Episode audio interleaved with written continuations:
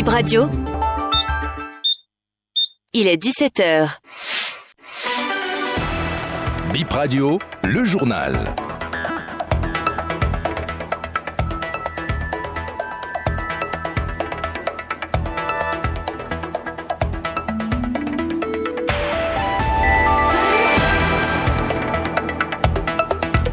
17h au Bénin, 16h en temps universel. Bonsoir à toutes et à tous et bienvenue dans ce nouveau point de l'actualité.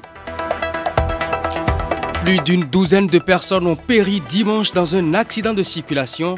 Ce sont des Béninois qui revenaient du Nigeria. Le CEG Saint-Rita attendu au mondial du football scolaire au Maroc donc.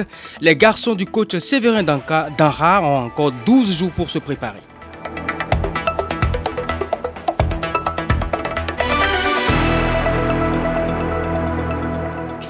Bonsoir à toutes et à tous. 13 personnes, dont deux candidats admissibles au BEPC, sont mortes dimanche. Ces personnes rentraient du Nigeria quand leur véhicule ou le véhicule qui les transportait est rentré en collision avec un autre. L'accident s'est produit en terre nigériane, précisément dans la localité de Badagri. Toutes ces personnes sont natives de quatre arrondissements de la commune de Soava, ici même au Bénin.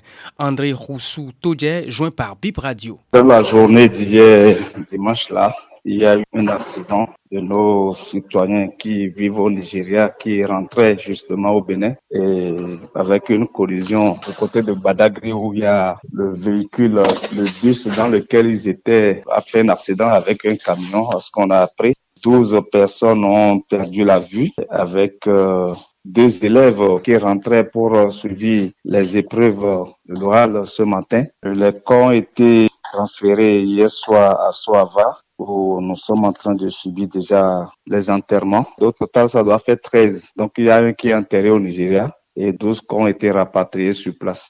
Les survécus, il y a certains qui sont dans les centres de santé, dans les hôpitaux là-bas. On n'a pas encore le point total. Donc, c'est les informations que nous avons eues d'abord par rapport au, décès. 12 sont de Soava. De, de quatre arrondissements, il y a Gambier 1, Gambier 2, Feki et l'arrondissement central de Soava. Celui qui est enterré au Nigeria, il est de l'arrondissement de Gambier 1. Un homme dont l'identité reste inconnue a été retrouvé mort ce lundi. Le corps sans vie est découvert sur l'axe Zapota-Tindis, c'est dans le département du Zou. Il aurait fait un accident cardiovasculaire. Les joueurs de la GSO Jeunesse Sportive de Ouida face à de nouvelles difficultés. Ils sont appelés à quitter leur campement. C'est une décision du propriétaire des lieux qui entend reprendre possession de son site. Nous vous reviendrons dans nos prochaines éditions sur le développement de cette nouvelle situation à Ouida.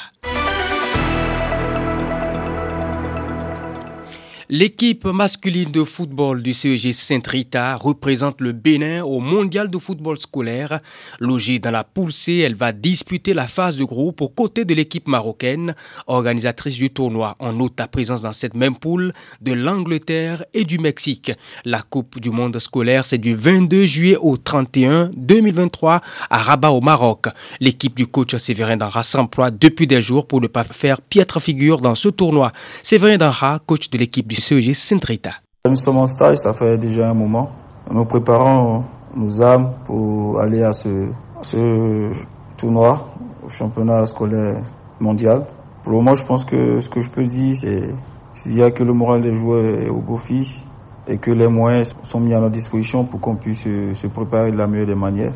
Et comme j'ai dit, avec les qualités que nous avons, nous irons à cette compétition pas pour, pour faire piètre figure, mais mettre toutes les chances de notre côté donner le meilleur de nous, afin que surtout cela soit une participation inoubliable pour non seulement les enfants qui ont eu cette chance, cette grosse opportunité de pouvoir participer à cette compétition qui est une première pour nous, et aussi une opportunité de pouvoir donner vraiment du plaisir à toute une nation. Plusieurs dossiers d'escroquerie étaient jeudi et vendredi dernier devant les tribunaux. On retrouve Théodora Nucci qui nous fait le point de ces dossiers. Poursuivi pour escroquerie, un homme a reconnu les faits. Selon le ministère public, le prévenu ne disposerait pas de toutes ses facultés lorsqu'on se base sur le rapport du médecin psychiatre. Ce rapport révèle qu'il était dans un état de démence lors des faits. Le substitut du procureur a requis donc la relace au bénéfice du doute. Son avocat demande à la Cour de recevoir le ministère public dans son réquisitoire en le relaxant au bénéfice du doute. Le délibéré est prévu pour le 10 août. Deux jeunes hommes ont comparu devant la criette pour escroquerie. L'un a reconnu et l'autre non. Celui qui a reconnu dit que le téléphone trouvé sur l'autre était le sien. Relax pour celui qui n'a pas reconnu et 5 ans de prison dont 3 fermes et 500 000 d'amende pour l'autre, ce sont les réquisitions du ministère public. 10 août pour le délibéré. Un jeune homme accusé d'escroquerie a reconnu les faits. Le ministère public a requis 5 ans de prison dont 3 fermes contre lui et 500 000 francs d'amende. 10 août pour le délibéré poursuivi pour corruption passive dans le secteur privé et fausse attestation 5000 tonnes de sucre qui devraient être déchargées à Cotonou. Cela a été fait sans que officiellement aucun papier n'a été fait pour autoriser. La seule femme dans le dossier est un agent maritime au sein de la société poursuivante. Elle aurait remis un bon à délivrer physique qui ne suffirait pas pour faire sortir les marchandises.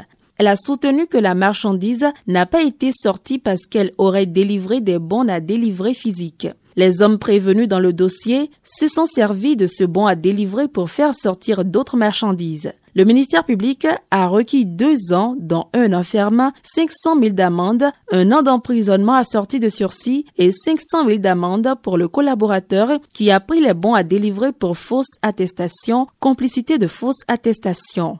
Leur avocat demande la relâche pure et simple de leurs clients parce qu'ils n'ont commis aucun fait matériel pouvant mériter ces peines. Ils ont juste fait ce qui se fait d'habitude et rien de plus. Cela n'a créé aucun préjudice à la société poursuivante parce qu'elle a encaissé toute la somme qui lui est due et a déclaré qu'elle ne réclame plus rien. La loi permet de dispenser la peine lorsque la partie plaignante déclare qu'elle ne réclame plus rien, a expliqué les avocats de la défense. Le délibéré est prévu pour le 10 août. C'est la fin de BIP Info 17h. Merci de l'avoir suivi. À tout à l'heure pour le rappel des titres.